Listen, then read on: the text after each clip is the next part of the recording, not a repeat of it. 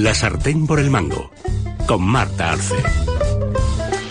Doña Marta, cuéntenos, ¿qué es eso del ejército caníbal de Napoleón? Pues como mañana la selección española se juega el pase a cuartos en el Mundial de Rusia contra los anfitriones, y eso, pues oye, da un poquito de respeto. Y uno de los favoritos, que era la selección de Alemania, la han eliminado esta semana. Y no sé, pues que me ha dado a mí por pensar que Rusia pues es un territorio peliagudo para triunfar. Y mm, a lo largo de la historia ya ha pasado, ha habido una batalla decisiva que cambió el curso de la guerra en cuestión y esa batalla muchas veces tuvo lugar en, en suelo ruso. Ya pasó en la Segunda Guerra Mundial, que al ejército nazi se le atragantó la batalla de Stalingrado. Tampoco le fue nada bien al gran ejército de Napoleón en su intento de invadir Rusia y uno de los factores determinantes de ese fracaso fue precisamente la logística, el transporte de alimentos para las tropas. Y el ejército de Napoleón lo que tenía es que era enorme, eso solo para empezar.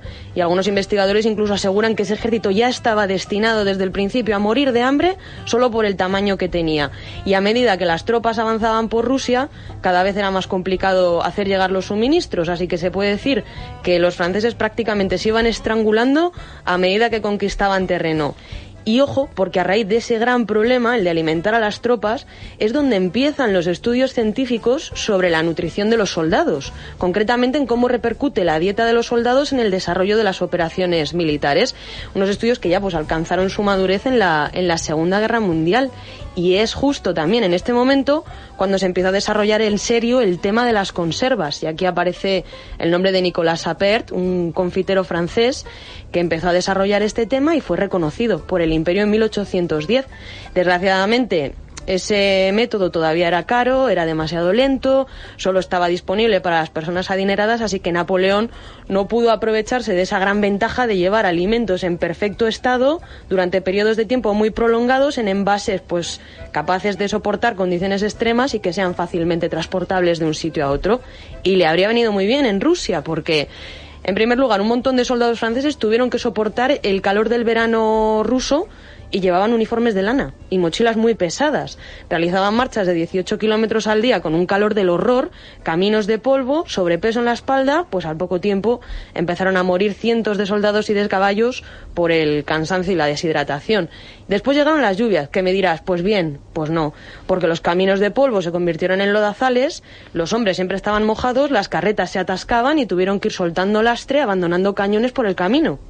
La comida siguió escaseando y el ejército francés decidió empezar a saquear los pueblos para capear el hambre. Ya lo habían hecho en Italia, pues también en Rusia.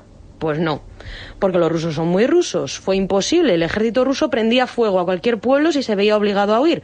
Con lo cual era casi imposible aprovechar nada de lo que dejaban. Es que no dejaban ni los pozos de agua. Los rusos los secaban. Así que las provisiones siguieron reduciéndose drásticamente. Aún así, Napoleón avanzó hasta Moscú y a pesar de la táctica de tierra quemada llegó a la capital rusa, que por cierto ya estaba medio vacía, y al llegar allí pues quiso seguir avanzando hasta San Petersburgo para capturar al zar Alejandro I, una decisión que no fue muy acertada porque a poco a poco se acercaba otro de los factores decisivos en esa gran derrota de Napoleón. El, general invierno. Exactamente. Las temperaturas bajaron hasta 37 grados bajo cero. Eso yo siendo de Burgos incluso hasta me parece mucho, me parece exagerado. Pues aquellos soldados soportaron estas temperaturas y obviamente se quedaron sin animales, sin alimentos y en algunos casos incluso tuvieron que recurrir al canibalismo. La retirada de Moscú con esos soldados muertos de frío y de hambre pues fue terrible. Retrocedieron en dirección a Vilna, pero se encontraron completamente rodeados en el río Bereniza que se supone que debía estar helado por esa época, pero no, es que hasta para eso tenían mala suerte.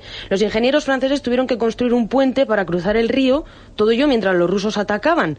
Algunos pudieron huir, pero otros acabaron lanzándose al río desesperados donde murieron ahogados. Total, que de los casi 700.000 soldados franceses que salieron, apenas sobrevivieron un 20% y todo ello en parte por el tema de la dieta. Y si quiere le cuento lo que comían al principio de la campaña, lo que estaba pensado que iba a ser la dieta de, un soldado francés. Bueno, pues estas provisiones incluían 300 mililitros de vino, 500 gramos de pan, 100 gramos de carne, 50 gramos de arroz, a veces, a veces 75 gramos de queso y 100 gramos de verduras. ¿Y qué se puede cocinar con eso? Pues un risotto. Hombre. Que ahí, en, su- ponme, ellos no podían porque no estaban las cosas como para ponerse a hacer un risotto, pero vamos, Y porque todavía no se había inventado Masterchef. Eso también. Vamos a ver lo que necesitamos para cuatro personas. Necesitamos 300 gramos de arroz, que si co- queréis comprar pues un arroz específico tipo arborio o carnaroli, pues perfecto. Y si no, pues un arroz bomba sirve perfectamente. 200 gramos de queso parmesano, 100-150 gramos de panceta o de bacon, una cebolleta, dos dientes de ajo, un vaso de vino blanco, un cuarto de caldo de, pollo, aceite de oliva y sal. ¿Cómo se hace? Pues nada, picáis la cebolleta y los dientes de ajo y el bacon. Se dora en una cacerola ancha con un chorrito de aceite. Cuando empiece aquello a tomar color, pues agregas el arroz y rehogas. Vas añadiendo el vino blanco. Deja que hierva unos pocos minutos, que suelte bien el alcohol. Agregas el caldo, truquillo, mejor que esté templado, lo vas añadiendo poquito a poquito y sazonas. Cocinas a fuego moderado, tampoco te pases que si no se pega aquello y es un lío. Remueves de cuando en cuando hasta que el arroz esté casi hecho. Cuando ya le falte muy poquito, pues añades el parmesano rallado, remueves, dejas reposar y listo para comer. Por supuesto, prueba con ingredientes distintos, porque aquí la idea era hacerlo con los mismos ingredientes que el gran ejército francés, pero obviamente pues puedes añadirle boletus, trufa, no sé, imaginación al poder. Sí, señor, muy bien. Hasta de una campaña militar desastrosa se pueden sacar ideas para hacer buena cocina. Muchas gracias, doña. Marta.